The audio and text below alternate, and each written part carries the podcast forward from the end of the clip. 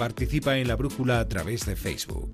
La brújula de David del Cura. Manda un tuit a arroba brújula cero. Participa en la brújula a través de WhatsApp. Deja tu mensaje de voz en el número 608-962-492. Tenemos una estación de radio en un faro, en el Cantábrico, así que lo siguiente en la brújula es una conexión con Punta Norte, con Javier Cancho. En el capítulo de hoy, historia de un asesino arrepentido.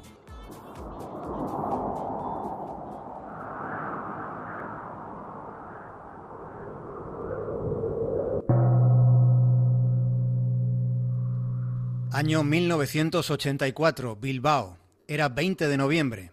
El reloj marcaba las 6 y 20 de la tarde. De repente dos hombres con pelucas y bigotes postizos irrumpen en la sala de espera de la consulta de Santiago Bruar. Primero salió la enfermera. Cuando apareció el pediatra Bruar, le pegaron dos tiros a bocajarro. Probablemente Bruar ya estaba muerto, pero hubo un tercer disparo cuando yacía en el suelo.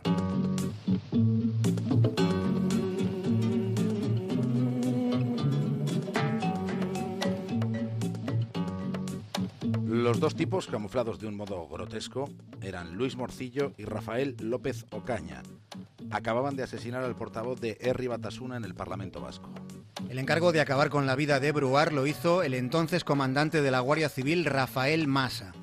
Previamente Massa pudo haber recibido la orden de quien en aquella época era el director de la Seguridad del Estado, Julián San Cristóbal, con despacho en el Ministerio del Interior. Fue a un delincuente habitual, fue a Luis Morcillo a quien se le pidió que quitase de en medio al portavoz de HB.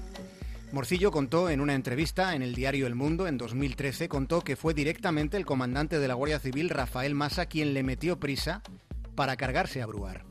Años después de aquel episodio de Guerra Sucia, tiempo después, se supo que para cometer ese atentado se destinaron 25 millones de pesetas de los fondos reservados. Pero de esos 150.000 euros de los de ahora, de esos 25 millones de pesetas, según Morcillo, a los autores materiales de aquel crimen de Estado, a los que dispararon, a Morcillo y a López Ocaña, solo les llegaron 7 millones y medio.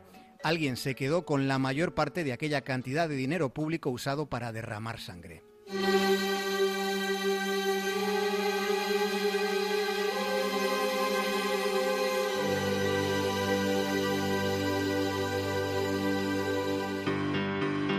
Año 2003. La Audiencia Provincial de Vizcaya juzga al ex policía José Amedo, al excomandante de la Guardia Civil Rafael Massa y a Luis Morcillo, el pistolero que mató a Santiago Bruar. Por aquel crimen la Fiscalía solicitaba 25 años de cárcel para cada uno, pero en la sentencia de aquel caso se resolvía que los tres quedaban absueltos por falta de pruebas aunque en la resolución judicial se señalaba que había existido un móvil político y la implicación de terceras personas. Y por último, en aquella sentencia del 25 de junio de hace 14 años, por último se añadía algo más. Se enfatizaba que el testimonio de algunos testigos habían hecho inviable el recto hallazgo de la verdad. Pero antes de aquel juicio fallido, antes, por el asesinato de Bruar, había sido acusado y encarcelado Rafael López Ocaña, el compañero de Morcillo en la ejecución.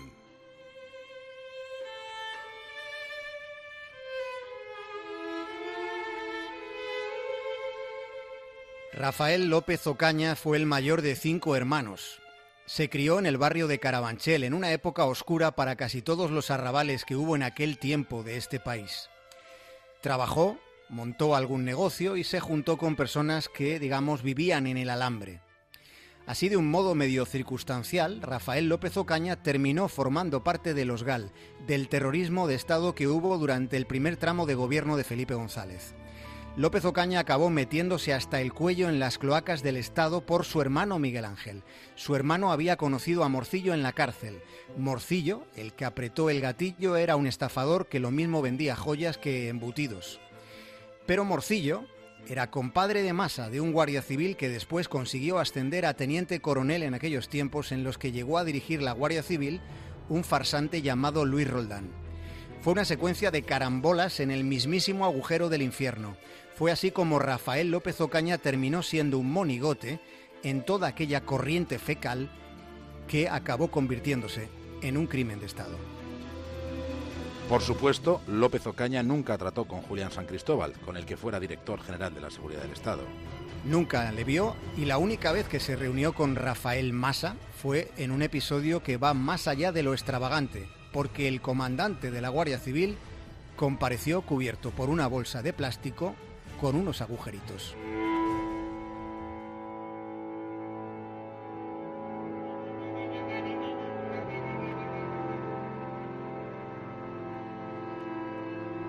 Antes de que Morcillo y López Ocaña acabasen con Bruar, antes hubo un intento frustrado que hemos conocido esta misma semana gracias a una entrevista que ha concedido el propio López Ocaña. Morcillo convenció a López Ocaña para que el atentado lo cometiera López Ocaña y su cuñado. El cuñado de López Ocaña se llamaba Alberto Granados y su forma de vida básicamente era el trapicheo. Iban los dos en coche hacia Bilbao cuando a medio camino un pájaro se estrella contra el cristal delantero del vehículo quedándose el cadáver del animal enganchado en el parabrisas. Ese episodio agitó, agitó mucho a López Ocaña, tanto que su cuñado le dijo que no estaba preparado para hacer lo que habían ido a hacer.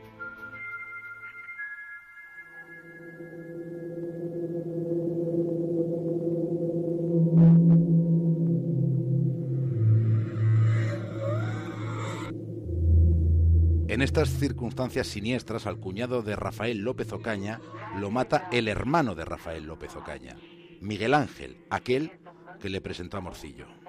Utilizó una escopeta. Miguel Ángel disparó a su también cuñado delante de su propia hermana. Ese mismo día fue detenido. Cuando declara en el juzgado de instrucción número 27 de Madrid, Miguel Ángel, el hermano de Rafael López Ocaña, le cuenta al juez Carlos Bueren que él sabe quién mató a Santiago Bruar. A Rafael López Ocaña se le relacionaría con ese crimen tres años después de este episodio. Fue condenado a 33 años de reclusión. Nunca incriminó a nadie, nunca contó que él hizo el tercer disparo, pero no apretó el gatillo en los dos primeros. Hizo el tercer disparo cuando Santiago Bruar yacía en el suelo. Nunca habló de su reunión con el comandante de la bolsa de plástico ni de Luis Morcillo, que huyó a Sudamérica antes de que finalmente fuera juzgado y declarado no culpable en el año 2003.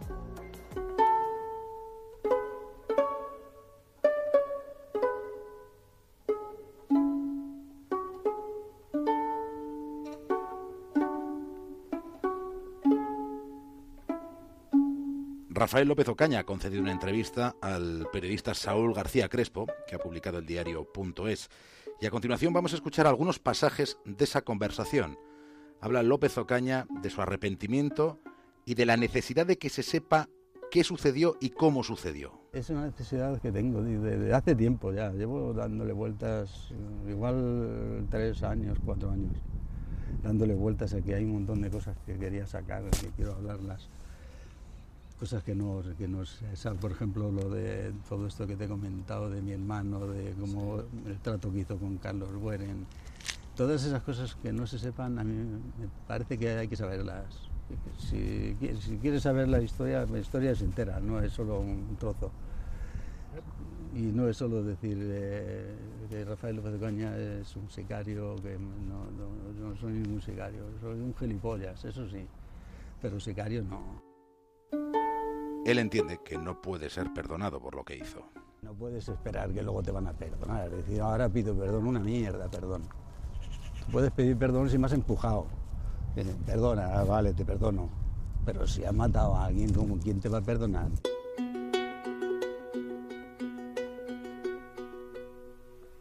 Sin esperar perdón y arrepentido, Rafael López Ocaña salió de la prisión de Logroño en marzo del año 2001. En la cárcel se desenganchó de las drogas, trabajó en el economato, hizo de peluquero, aprobó el acceso a la universidad, estudió el primer curso de psicología. Mientras, su hermano Miguel Ángel, el que le metió en los GAL, el que mató a su cuñado y quien le delató ante el magistrado Carlos Bueren, su hermano Miguel Ángel murió de sida y entre rejas. Ni Morcillo ni Massa volverán a ser juzgados por el asesinato de Santiago Bruar la Constitución recoge un precepto en el que se establece que una misma persona no puede ser juzgada dos veces por un mismo hecho. Los GAL, financiados con fondos reservados, emprendieron su guerra sucia contra ETA en el año 1983. Al GAL se le atribuye en cuatro años, se le atribuyeron 27 asesinatos. Solo en esos cuatro años, solo del 83 al 87, la banda terrorista ETA asesinó a 164 personas en este país, solo en ese periodo de cuatro años. Durante esta temporada, en próximas ediciones de Punta Norte, aquí en La Brújula, dedicaremos más de un capítulo al reverso más sangriento y criminal que ha tenido la historia reciente de España, la historia siniestra, asesina y criminal de la banda terrorista ETA.